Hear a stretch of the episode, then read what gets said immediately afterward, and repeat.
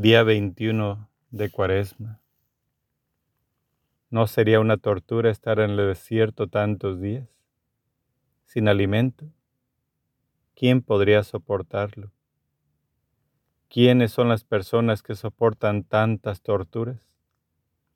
Aquellos que están en prisión, donde los guardias, así como torturaron a Jesús, con latigazos, con burlas, con la corona de espinas.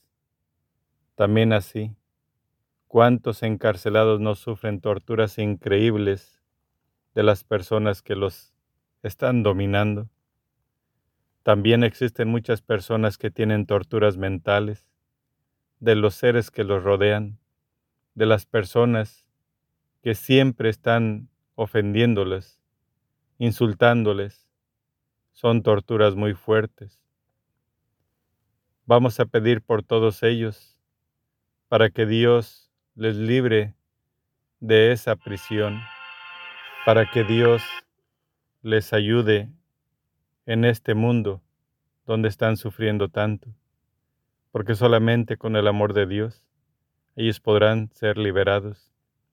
También pedamos por todas las ánimas del purgatorio, que es donde se están limpiando a través de ese fuego purificador de todos los pecados que cometieron en vida.